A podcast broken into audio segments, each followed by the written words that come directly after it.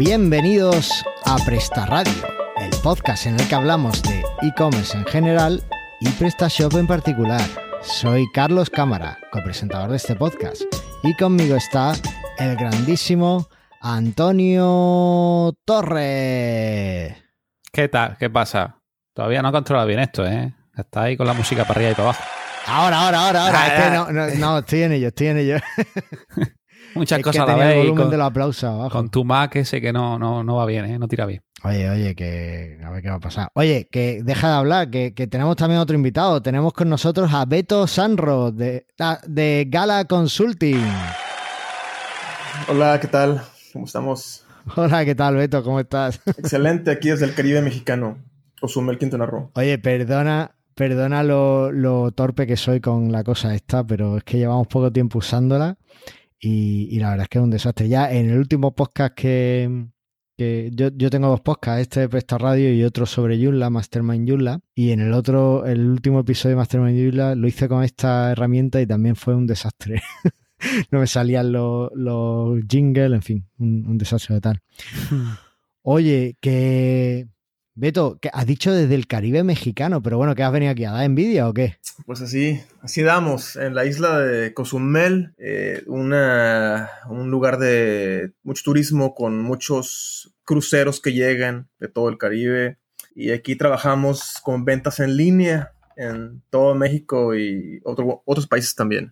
Madre mía, la verdad es que eh, eso tiene que ser alucinante. Yo, yo hice la segunda parte de mi viaje de novio eh, muy cerquita tuya, enfrente tuya, de hecho, en, en la Playa del Carmen. eh, en la playa del Carmen, en, en un Bahía Príncipe Shinkan se llamaba o algo así. Y pff, tengo, tengo que decirte tengo unas ganas locas de volver por allí, porque me pareció un sitio alucinante. Cuando Además, quieras. está muy cerca de, de la arqueología eh, azteca de, de por Mayas. allí, de Tenochti- bueno, de Maya, sí, cierto, perdón.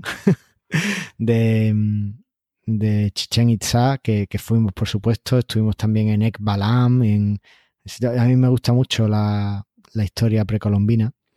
Y, y entonces, claro, pues aproveché todos esos sitios, además de disfrutar de las playas que tenéis, que son alucinantes. Vamos, el Caribe en estado puro.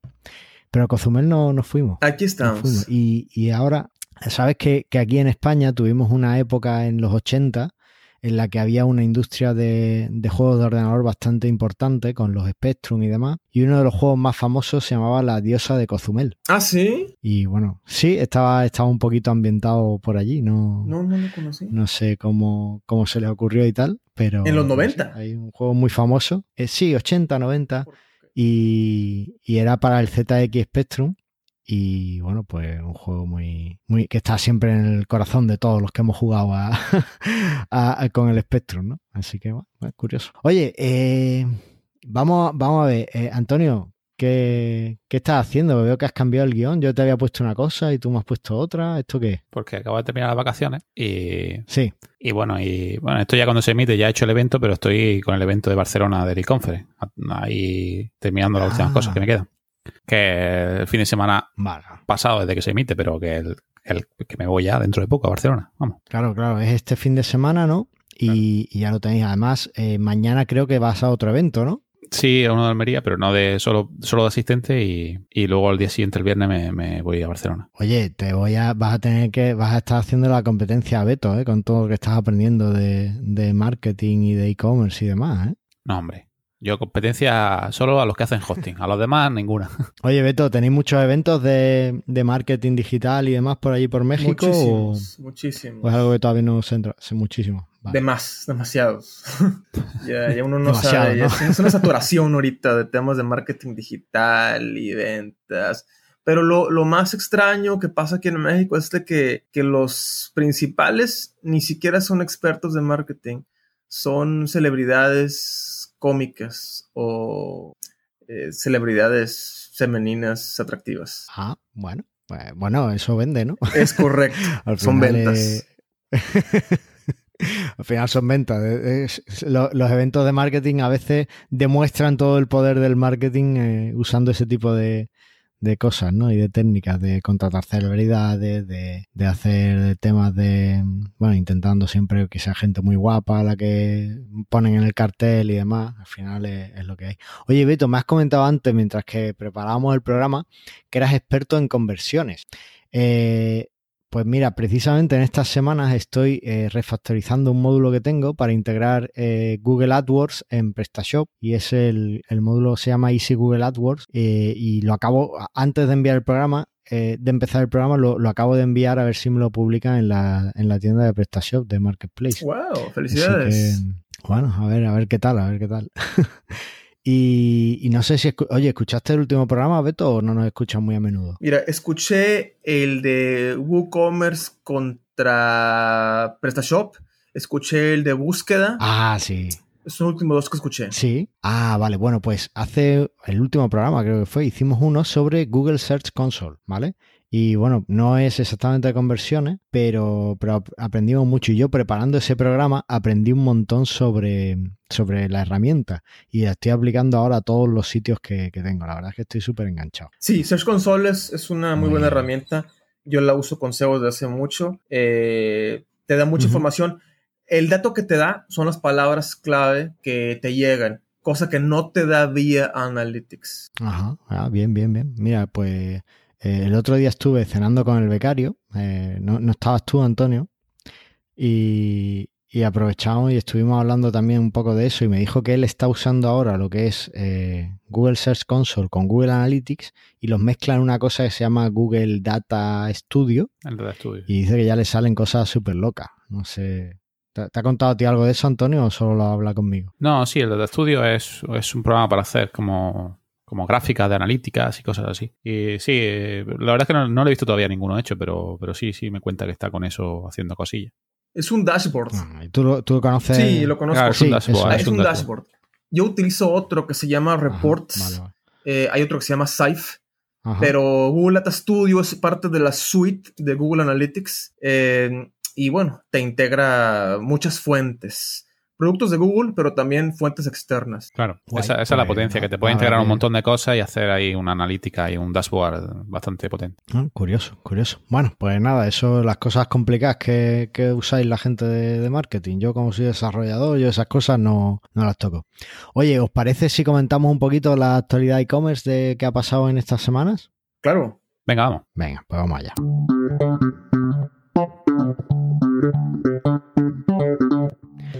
Pues tengo una noticia que yo creo, como está, está centrada en Estados Unidos, pero como siempre esto se extenderá a todo el mundo. Eh, y es que en 2019, este 2019, eh, eMarketer, una consultora de, marketing, eh, dice que más de la mitad de usuarios de redes sociales que hay en Estados Unidos solo se conectarán a estas redes sociales con el móvil, ¿vale? Y es una predicción muy interesante y que nos afecta mucho a todos los que hacemos e-commerce, porque eh, significa, bueno, primero, porque además eh, este 2019 será la primera vez que haya más gente conectada a Internet con su smartphone que con su ordenador. Correcto. ¿Vale? De los cuales además solo el 10%, el 10 solo se conectará con su smartphone. Es decir, ya ni siquiera tendrá un ordenador para conectarse. ¿Y esto qué significa? Pues que, hombre, que hay que, os lo decimos siempre, pero ahora más que nunca, hay que pensar en móvil. Ya no miramos la página web de nuestro, nuestra tienda con el ordenador para ver qué bonito ha quedado el diseño. Ahora hay que verla en el teléfono. Así que, bueno, no sé qué opináis de esto. Mobile. First Experience, como dice el CEO de Microsoft, Satya Nadella. Eh, una de las razones, creo yo, por las cuales Shopify está arrasando ahorita en Estados Unidos y México es porque tiene una excelente experiencia móvil. Eh, o sea, Shopify se está comiendo todos los e-commerce pagados de Estados Unidos.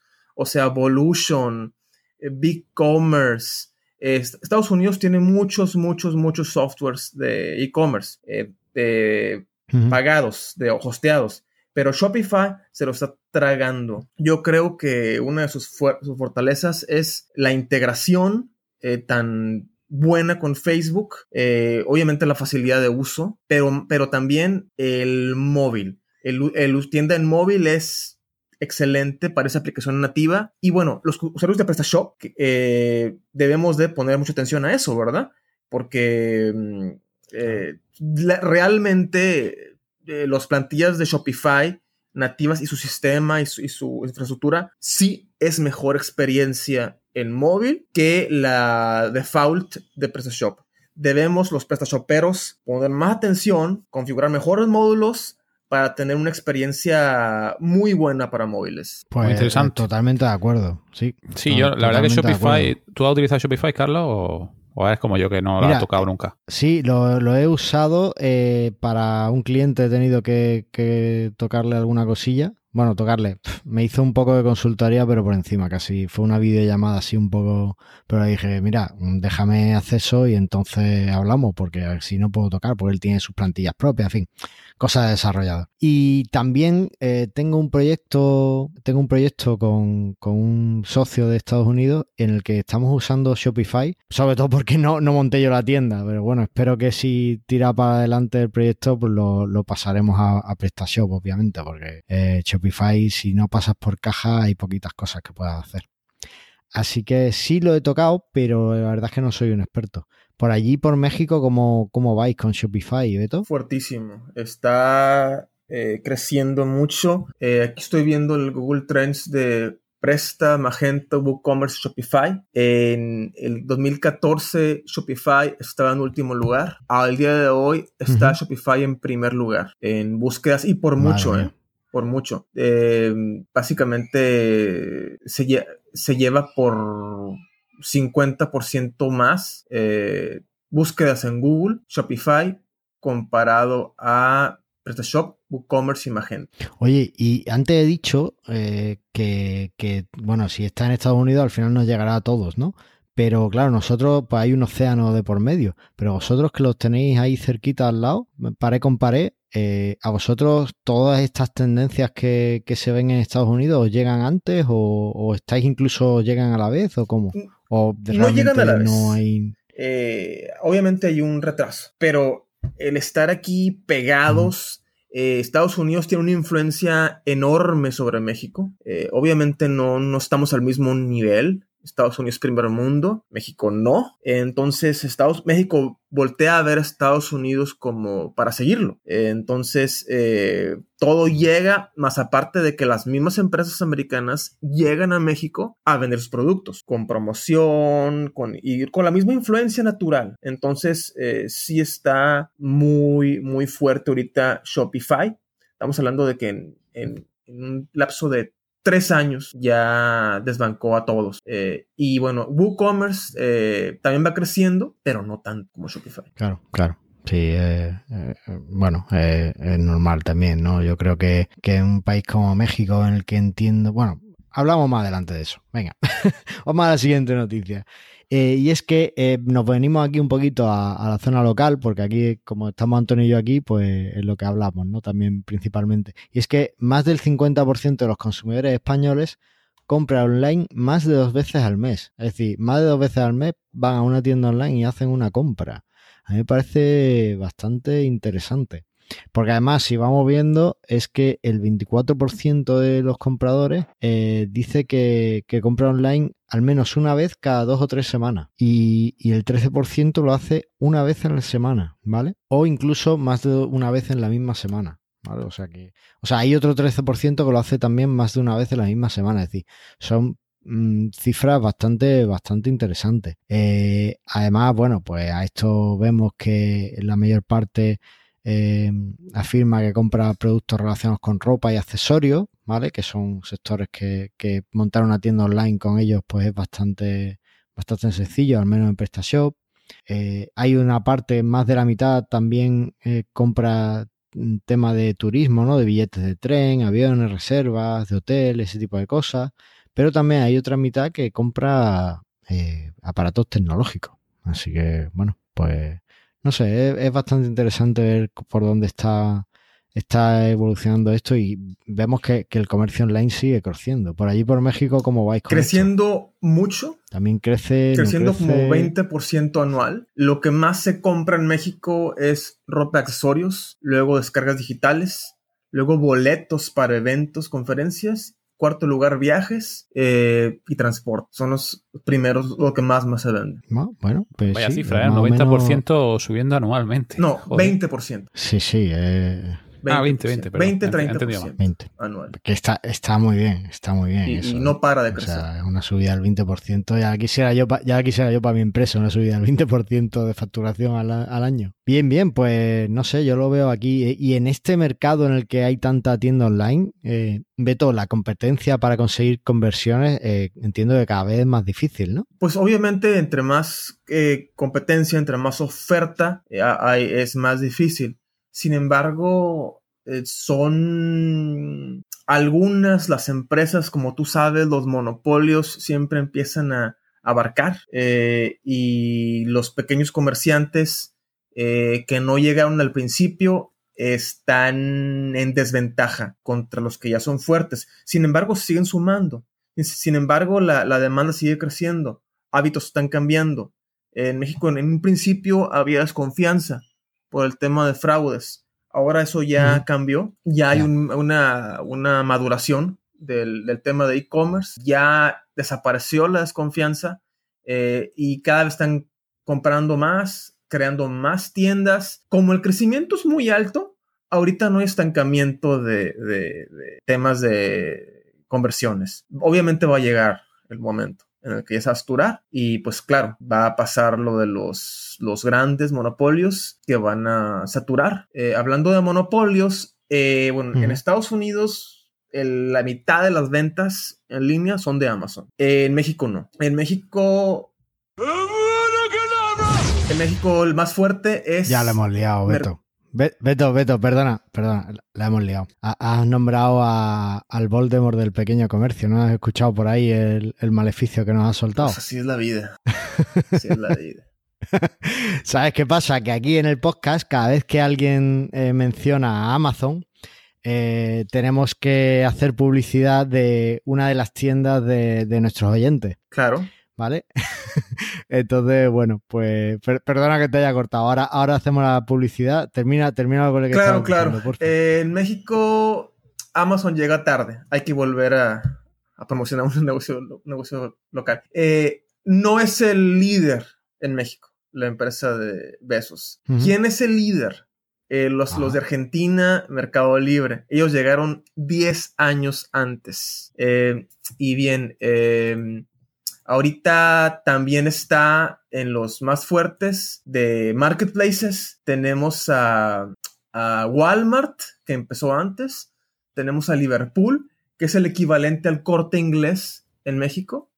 Y bueno, este. Amazon también, que ha venido subiendo, pero no es el líder en México. En México, muchos pequeños eh, e-commerces sí tienen la oportunidad que no tienen en Estados Unidos. Mm, Vale, vale. Pero Bueno, ¿por, qué, pues- por qué Amazon, por qué Amazon no es el líder? ¿Dices? ¿Porque tarda más en el transporte, en llegar No, el, producto que los demás? En o- llegar a México. O sea, tardó en entrar Ah, tardó al en mercado llegar. mexicano. En vender, empezar a vender. En el empezar a vender mexicano. directo. ¿Pero porque, pero porque hubo, tenía trabas por parte de No, México o porque simplemente no no- decidían apostar por ese Simplemente mercado? estaba interesado en otros mercados, como España, como India, como Austria, y luego llegó a México, como en su lista de prioridades. A diferencia de Walmart, eh, Mercado Libre y la nacional, la mexicana Liverpool, que empezaron mucho antes con el e-commerce en México. Oye, y allí entonces tenéis Amazon. Sí, Amazon.com.mx. Amazon punto en MX, Latinoamérica ¿no? es el único eh, tienda en español en el continente americano. Amazon México. ¿Y llega, llega a, toda- a todo el continente sudamericano?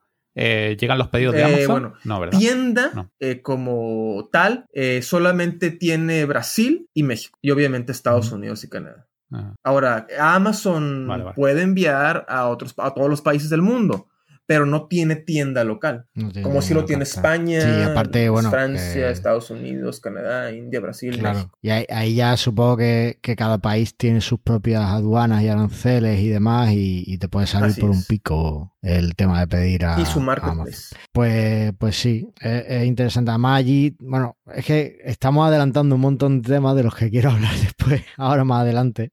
Pero, pero bueno, vamos ahora, ahora seguimos. Voy a hacer la, publicidad que, le debemos a nuestros oyentes. Pues como te digo, cada vez que aquí mencionamos a Amazon, el Voldemort del pequeño comercio lo llamamos, eh, tenemos que hacer publicidad de una tienda local.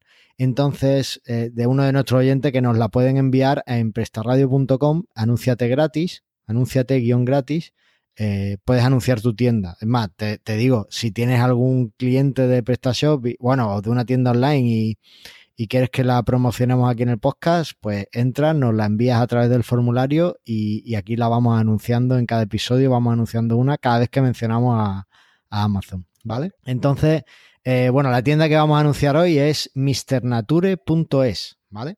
Y es una tienda eh, que está basada aquí en España eh, y lo que, lo que vende principalmente son productos de alimentación saludable, de alimentación natural, de alimentación orgánica y, y bueno, pues todo ese tipo, eh, todo ese tipo de cosas para, para, bueno, pues tener una vida un poco más saludable. ¿Tú eres de los que comen sano, Beto, o, o eres de los de hamburguesaca y Hamburguesa, tacos, pizza. Ah, tacos, de verdad. Oh, qué bueno. Tortas, eh, dulces, donas, eh, chocolates. De todo un poco. Es de los míos, Bueno, el Carlos, chocolate, ¿no? el chocolate, ese, ese es de los tuyos. Es sí. de los míos, de los míos. El chocolate no tiene por qué ser insano, el problema es la cantidad de azúcar que le eche. Mira, eh, yo recuerdo que estuve allí en, en Playa del Carmen que, que un guía local nos contaba que hay una, una cerveza que le ponen en el fondo chipirón, eh, perdón, eh, camarones. Hay muchas eh, cervecerías artesanales. Se puso de moda en México. Cerveza artesanal. Por todos lados aparecen cerveceros artesanales. La verdad, eh, a mí no me gusta y prefiero consumir algo Ah, más vale. establecido. Ah, vale, vale. Bueno, pues eh, el caso es que eh, este tipo de, de productos no está en Mr. Nature. Creo que tienen algo de cerveza, pero bueno, una cerveza pues como muy orgánica y muy tal. Y por ejemplo, también tienen cremas de, de protección solar, de esta que no tiene eh, ningún eh, metal pesado, ¿no? Eh, me acuerdo cuando estuvimos de viaje novios allí, que fuimos a, a al parque este temático, y, en la entrada te quitan lo que lleves de protección solar, porque si te metes en las, en las cuevas subterráneas, en el río subterráneo que tiene, puedes, vas dejando los residuos de esa protección solar y no puedes llevar la protección solar que, que habitualmente compras en las tiendas. Tienes que usar una protección solar que no tenga ese tipo de aditivos, ¿no? Ellos te venden ahí una, pero la que lleves tuya que tenga los aditivos eh, óxido de no sé qué se llamaba. Eh, óxido de titanio, creo, era una cosa muy, muy rara. Pues te la, te la quitan, ¿vale? Entonces, bueno, pues, pues aquí en Mr. Nature podéis comprar este tipo de protecciones sin, sin aditivos para que podáis entrar en esos sitios sin contaminar tanto. Bueno, eh, listo, anunciado mrnature.es y además que tiene unos precios que parece que está loco el que lleva la tienda. Así que, pues nada, echarle un vistazo. Yo soy de alimentación fit, así que es una de mis tiendas favoritas. me encanta verlo anunciado. Vale, eh, para no perderme me he perdido un poco. Vale, ya está. Bueno, oye, pff, llevamos un ratazo aquí hablando. Vamos a hablar rápidamente del artículo del blog de PrestaShop y ya pasamos al tema principal, ¿vale? Antonio, ¿Qué? ¿estás ahí o qué? Sí, sí. Dime. ¿Qué pasa? Bueno, cuéntame, ¿qué artículo hemos elegido? ¿Qué artículo has elegido tú? Que sea el mío es otra cosa. Ahí, ahí. Madre mía, Haciéndome escúchame, publicidad. tú vas, pero escúchame, es que escribes tú nada más en el blog de PrestaShop o qué? No, escribe más gente. Pero bueno, que. Ah, lo que tú, siempre oye, a ti, te- a ti artículo te tuyo. pidieron un artículo, ¿no? Y tú me parece no la- lleva un año escribiéndolo o algo así. Eh, no ha llegado un año, pero ha estado muy cerca, ya lo he enviado. Ah, ya lo he enviado. Bien, bien. Eh, lo, lo he enviado, lo he enviado. Espero que me lo publiquen. En el próximo programa espero poder a- anunciarlo, porque me ha dado ya el visto bueno Ismael y todo, o sea que yo, yo espero que ya que ya pase y, y me lo metan. Pero bueno, tú, también, o sea, he tardado una, casi un año en mandárselo, pues no voy ahora a meterles prisa, ¿no? Para que lo publique. Claro. Estaría feo. Oye, venga, ¿qué artículo hemos elegi- he elegido? ¿Y Pues, por qué? ¿Qué, de- qué nos tienes que decir? Pues el tema de la paginación, de la última algoritmo que cambió Google hace unos meses sobre el tema de la paginación, el- los atributos de rel next y rel prep, que ya no hace caso y, y bueno, pues un poco hablando sobre eso y que y qué podemos tener o qué, qué podemos hacer eh, a cambio de no utilizar eso o, o si quitarlo en nuestro PrestaShop o dejarlo o qué hace. Sobre eso va el artículo. No, Eh. pues, mm, Bien. Pues nada, muy interesante. Por eso te dije, hay que hacer, hay que hacer un módulo de Infinite Scroll eh, nuevo, porque no hay ninguno para PrestaShop que te modifique la URL y es lo que quiere Google, parece. Ah, pues vale, voy a echarle un vistazo al artículo y lo mismo me animo. Ya, ya, ya esta semana con el artículo de AdWords ya he tenido bastante curro, pero bueno, vale, me animo. Vale, pues si os parece, pasamos al contenido principal. Eh, bueno, Beto, ¿algo que añadir ahí en esto de la paginación? O... Pues mira, yo eso de la paginación, Infinite Scroll, Long Scrolls, eh, no soy experto en el tema, pero a mí no me gusta experimentar con, con la indexación de Google. Eh, me parece muy bueno eso del Infinite Scroll, pero bueno, usted, a los expertos me dirán si realmente cambiando la URL se resuelve el problema de SEO, pues adelante. Bueno, pues ya, ya lo veremos. Venga, pues pasamos al contenido principal. Y ahora lo que toca es hablar del e-commerce en México, aunque llevamos ya todo el programa realmente hablando de, él, pero, pero yo creo que vamos a centrarnos un poquito más y vamos a ir eh, viendo los temas pues más, más en detalle.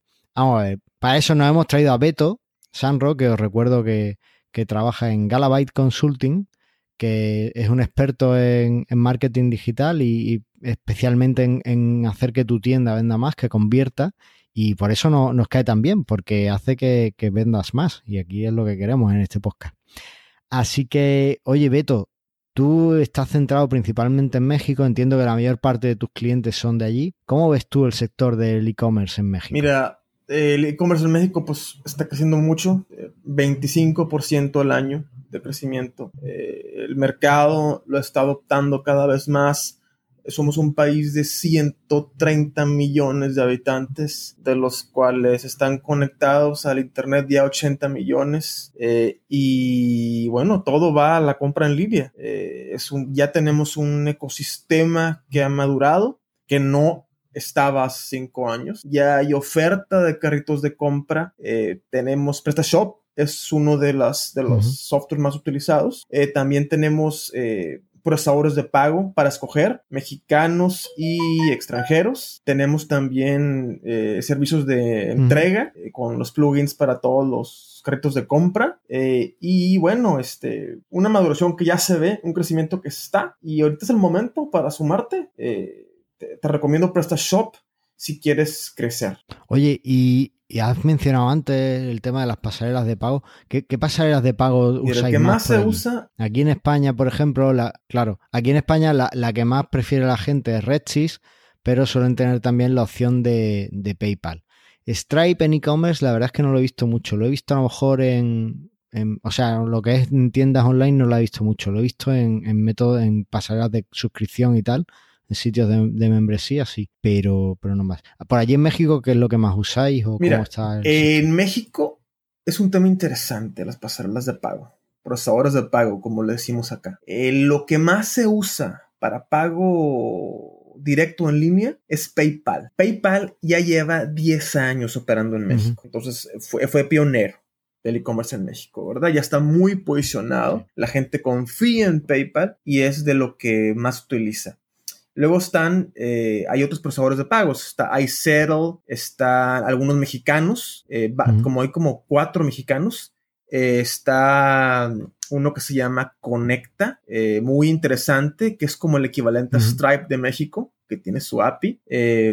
con muy buenas tasas y muy buen servicio. Está otro que es Compropago, está Mercado Pago, que es de Mercado Libre, está eh, OpenPay, que está afiliado con BBVA, o es parte de BBVA México, más bien. Eh, pero algo muy curioso pasa en México, muy curioso que seguramente no, no pasa en España, es que en México no todos tienen tarjeta de crédito. Se puede decir que la mayoría no tiene Ajá. tarjeta de crédito. Entonces, ¿cómo se resolvió el problema? Le llaman los no bancarizados. Bueno, resulta de que en México hay muchas tiendas de conveniencia, eh, como en Estados Unidos sería 7-Eleven. Eh, en España no sé cuál sería, la- hay una cadena nacional. Bueno, Pero los que sí conocen, sí conocen ustedes 7-Eleven, ¿verdad? No, no tenemos una, de esas no, no, no tenemos una cadena así fuerte. Había tiendas y tal de estas, pero no, no Pero sí conocen fuerte. 7-Eleven de Estados Unidos. Sí, sí, sería algo así como el Badulaque de los Sí, Simpsons, sí. ¿no? Como el Solamente de que Mart, con marca Apple, fuerte igual. es una cadena que, que es dueña de todos los, de todos los sucursales. Entonces,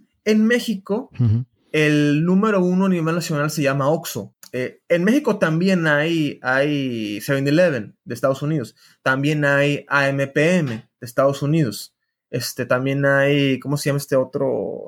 Hay otros americanos que también operan en México, pero el más fuerte es mexicano y se llama Oxxo. Entonces, este tiene decenas de miles de sucursales en México. Abren un Oxxo cada semana. Es una empresa que tiene Madre desde que yo era niño, hace 30 años, y que sigue creciendo, creciendo, creciendo, abriendo sucursales. Entonces, son tiendas de, no sé, 20 metros cuadrados. 10 metros cuadrados eh, que están en todas partes. Entonces, la gente utiliza Oxxo como medio de pago. Y entonces tú puedes cargar el módulo en tu en tu e-commerce. y la gente paga en efectivo con cash en Oxxo para recibir sus artículos. Ajá. Y crece y crece y crece esta práctica. Se está comiendo el Curioso. e-commerce Oxxo. Y ahora parece de que Amazon se va a asociar con Oxxo para entrega de productos físicos. Vaya, entonces tú, tú vas y, y conforme en el, en el fondo sería pues una especie de, de, de pago, o sea, de, de contrarreembolso, ¿no? Cuando te recibes el paquete pagas Sí, tu Oxxo. eh, todavía no está operando sobre la entrega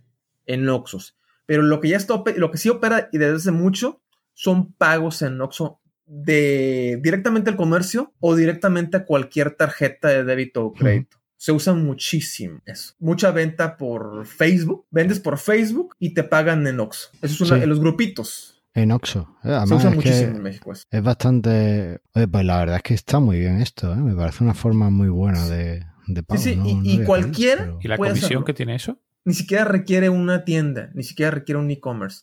Abren su grupito en, en- en Facebook y ahí venden cosas de todo tipo Sí. y te pagan en tu tarjeta en el Ox. Vale, oh, muy bien. Oye, estoy viendo que se contrata a través de, de una pasarela que te iba a mencionar ahora, eh, de PayU. PayU es una, ¿no? es internacional, es otra más, pero hay muchas más. O sea, cobrar en Oxxo está PayU, está Conecta, que es de la misma compañía de, de Oxxo, está Compropago, Ah, vale. Y está Mercado Pago también, creo que acepta en Oxxo. Y, y todos quieren aceptar en Oxxo ¿eh? como prioridad.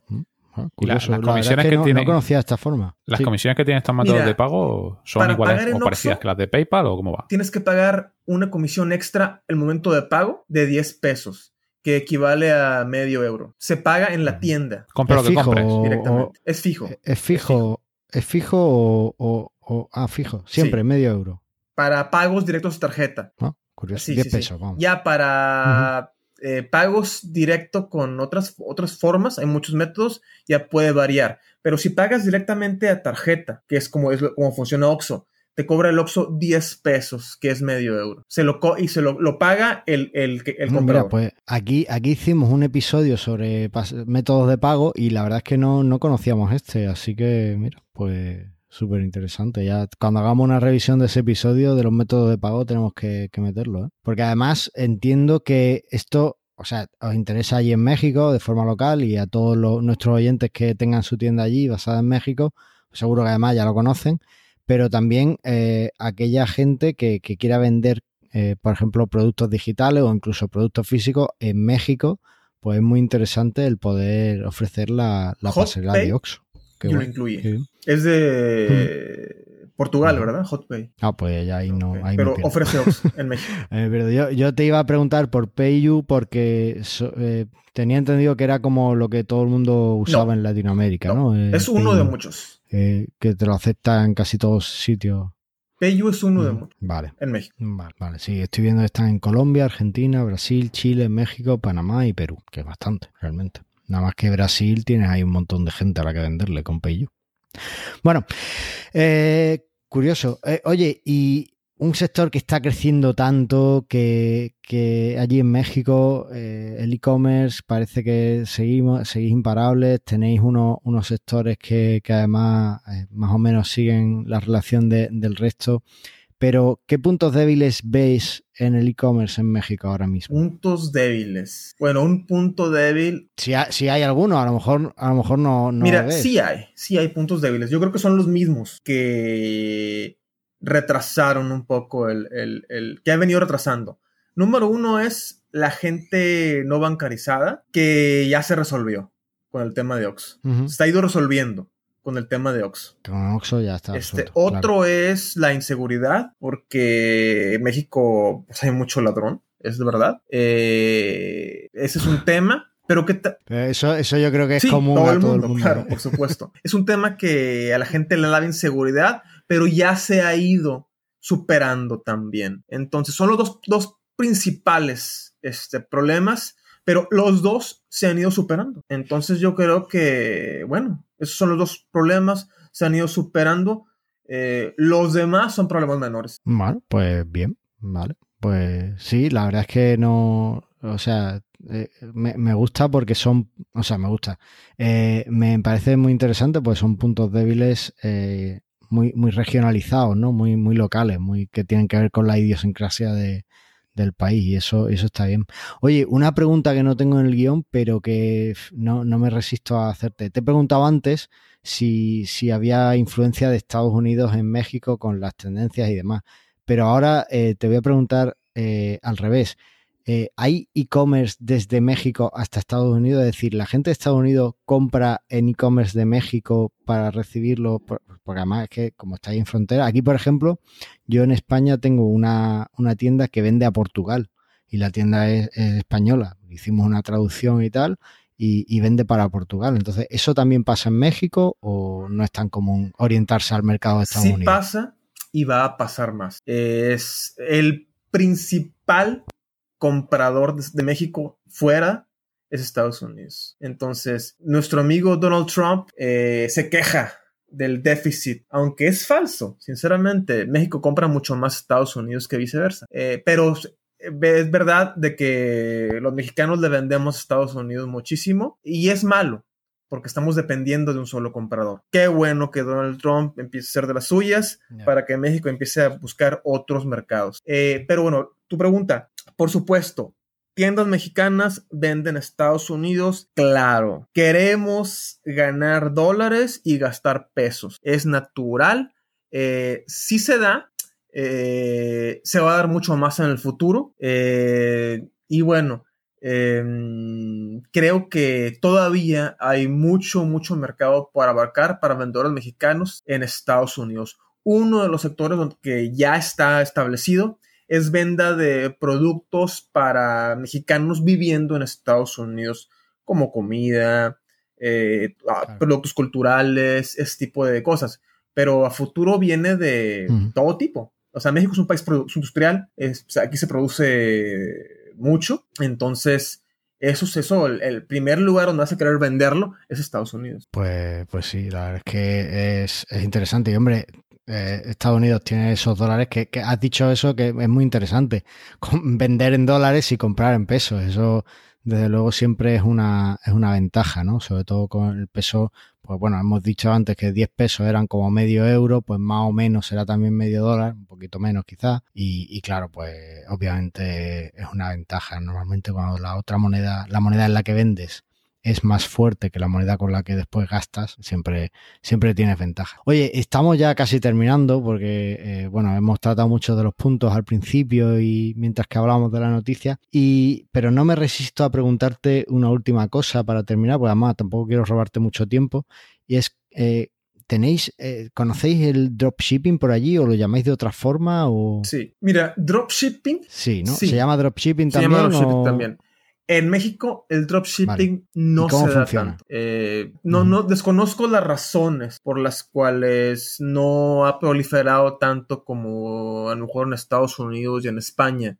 Pero curiosamente, eh, el dropshipping en México no es tan fuerte. Sí hay, sí hay, pero no se da tanto. Eh, eso es lo que te puedo decir. Vale, vale. Bueno, pues bien, interesante saber lo que sigue dándose, que es un fenómeno global.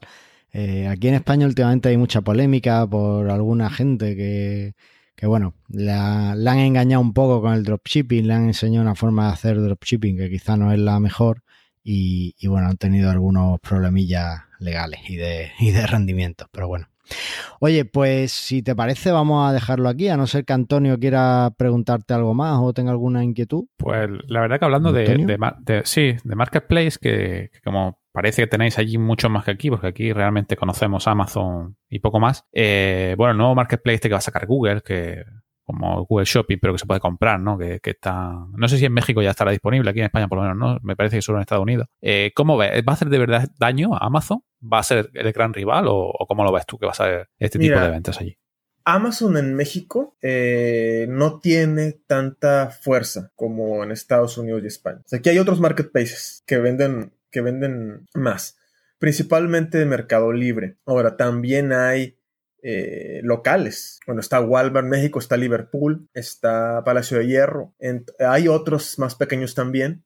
Entonces, eh, en México ya hay Google Shopping desde hace mucho, pero hablando de los enlaces a las tiendas de productos, no un marketplace como tal. Bueno, sí está, sí está un directorio de productos que tú puedes buscar, pero la compra no se hace en Google. La compra se hace en, la, en, en el e-commerce de cada, de cada vendedor. Claro, claro, pero, pero es que lo, están cambiando. O sea, ahora están haciendo un, marketplace que creo que solo está abierto en Estados Unidos, que es, que es eso. O sea, han, dejado de enlazar a las tiendas para que las tiendas directamente venden su producto en Google. Que no que dijimos, ¿te acuerdas tú, Carlos, que hablamos ahora, sobre eso? Ahora creo que. Sí, sí, me acuerdo de la noticia. Lo que pasa es que ahora mismo solo hay 10 tiendas en Estados Unidos que estén dentro de ese proyecto, es decir, que estén participando. Y bueno, la idea es que en vez de ser un enlace a tu tienda y ya tú te apañas con el cliente, eh, que, tú eh, que sea Google directamente el que realiza la venta y, después pues te llegue sí, lo que es como un marketplace, claro, exactamente. Pero respecto a los marketplaces, eh, como la verdad que allí tienen más experiencia por lo que dice, que tienen muchos más. Aquí realmente las tiendas virtuales tienen mucho miedo o todo le tiene mucho miedo a, Amazon y a los marketplaces porque se piensa que la tienda pequeña, lo que es el PrestaShop en sí o, o Shopify o lo que sea, va a dejar de vender.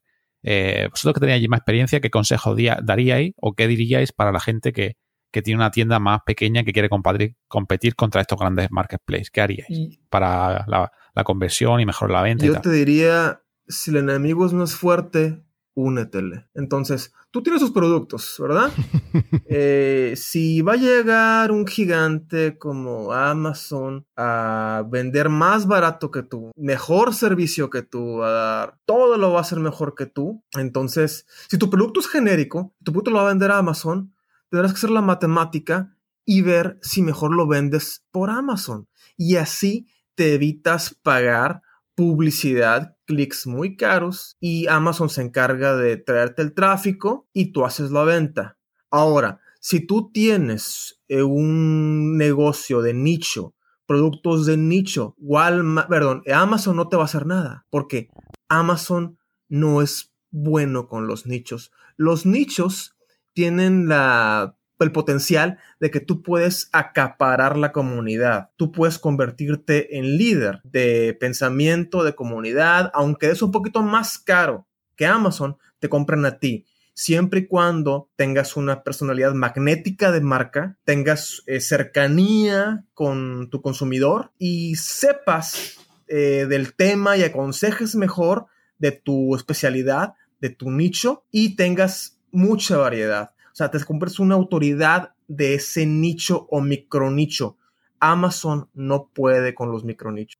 Muy bien. Sí, eso, está claro. Amazon y los marketplaces en general tienes que usar si tienes un producto genérico y, como forma de promocionarte, o sea, como forma de que tu producto esté en más sitios. Si después, eh, si, si, tienes un producto que es muy nicho, que directamente ataca a la comunidad, que no tiene búsquedas en Google, que nadie va a buscar ese producto, pues hombre, eh, a lo mejor el marketplace no es, no es la mejor idea. Ya, ya hicimos un episodio sobre marketplace y, tratamos estos temas también, así que, que lo, supongo que Antonio lo dejará después en las notas del programa, ¿no, Antonio? Supone, supone bien. Te estoy haciendo trabajar. Bueno, eh, me, quedaría aquí charlando sobre el e-commerce en México y, mucho más tiempo, pero creo que no, no, te puedo robar mucho más, Beto. Así que, si os parece, pasamos a, ver qué nos cuenta el becario, que creo que, sí nos ha grabado algo esta vez, y, dejamos el tema aquí. Claro. Venga. Venga, pues vamos a ver qué nos dice el becario. ¡El becario! Buenas, bienvenidos una semana más a la sección del becario. Otra semana más, Carlos Cámara y Antonio Torres me han dejado una pequeña sección dentro de Presta Radio. Esta semana os voy a dar una herramienta muy útil que utilizo diariamente y seguro que la conoceréis y es Google Alertas. Para quien no conozca Google Alertas, es una herramienta que se puede combinar con Google Analytics, por ejemplo. Esta herramienta podemos configurar parámetros para que en el caso de, por ejemplo, superar el tráfico en un 20% o que el tráfico caiga en un 10% con respecto a la semana anterior, o con respecto a los demás días, podamos identificarlos rápidamente, ya que nos enviará una alerta directamente al móvil. Esto es bastante útil si estás mirando cada X tiempo Google Analytics viendo si ha subido o ha bajado el tráfico, igual que si han subido o han bajado las conversiones. Con Google Alertas podemos crear esos condicionales que nos avisarán de todos los cambios que surjan dentro de nuestro Google Analytics, avisándonos y pudiendo verlo rápidamente. Esta herramienta Puedes usarla tanto con objetivos, conversiones, tráfico, puedes configurar también el tráfico que venga de ciertos parámetros y de esta manera tener todo bien controlado. Y en el caso de, por ejemplo, de crear varios condicionales, puedes crear condicionales para el caso de tráfico orgánico, tráfico social, conversiones, objetivos. De esta manera podrás identificar rápidamente llegando una alerta, por ejemplo, de que ha caído el tráfico orgánico, identificar por donde ha caído o verlo rápidamente. Si no la utilizas, utilízala y cuéntame qué tal te va. Bueno, nos vemos en el siguiente episodio del Becario. Hasta luego. Bueno, muchas gracias, becario. Oye, se nota que, le estamos pagando un colegio internado en Madrid, ¿eh? ¿Cómo pronuncia el tío las S ya? Madre pues mía, qué Ha metido esas de más, ¿eh? No ves cómo... Oye, eh, bueno, pues a, pesar de, que está el pobre ahí mejorando su edición, pues muy interesante esto de las, de las alertas de Google. Beto, ¿tú, tú las utilizas o sí, de hace mucho, eh, Google Alerts. Solamente de que eh, la verdad es de que se quedan muy cortas. Ahorita yo utilizo una herramienta que se llama Awario, que me trae alertas, pero en redes sociales. Tú sabes que la gente comenta muchísimo más en Facebook, Twitter, Instagram que en páginas web. Entonces, eh, Awario eh, es una de muchas eh, aplicaciones. También está Brand 24, este, está también Brand Mentions. yo uso Awario y me trae todas las alertas que se hacen en páginas web pero también en redes sociales. Vale, pues nada, pues súper súper interesante. Si nos lo dejas por ahí en el guion, lo dejamos en la nota del programa por si alguien quiere que echarle un vistazo. Hoy un día, Antonio, tenemos que hacer un, duelo aquí de, de, de marketing y traer al becario con, algún experto como Beto o, a mí, Beto me está, me está encantando, tiene un montón de tips y, son súper buenos todas las herramientas que está comentando. Así que se podría venir más a menudo también. Claro, se puede, se puede venir y hacemos un, duelo de, herramientas o algo así que nos vayan contando las técnicas y por qué están mejor y por qué lo otro y tal. Eso estaría muy chulo. Ahí, ahí queda, Beto. Yo lo dejamos ahí, no respondas todavía, pero eh, piénsatelo, piénsatelo, que podemos, podemos hacer una cosa muy chula. Oye, pues eh, yo, yo, conozco, conocí a Google Alerts, pero yo la uso para, para, ver cuando alguien menciona, escribe un artículo sobre un tema que me interesa, pues me llega, me llega un aviso. Es un poco, un poco así, es como yo la uso. Pero bueno, va. Eh, si os parece, pues vamos a ver el feedback.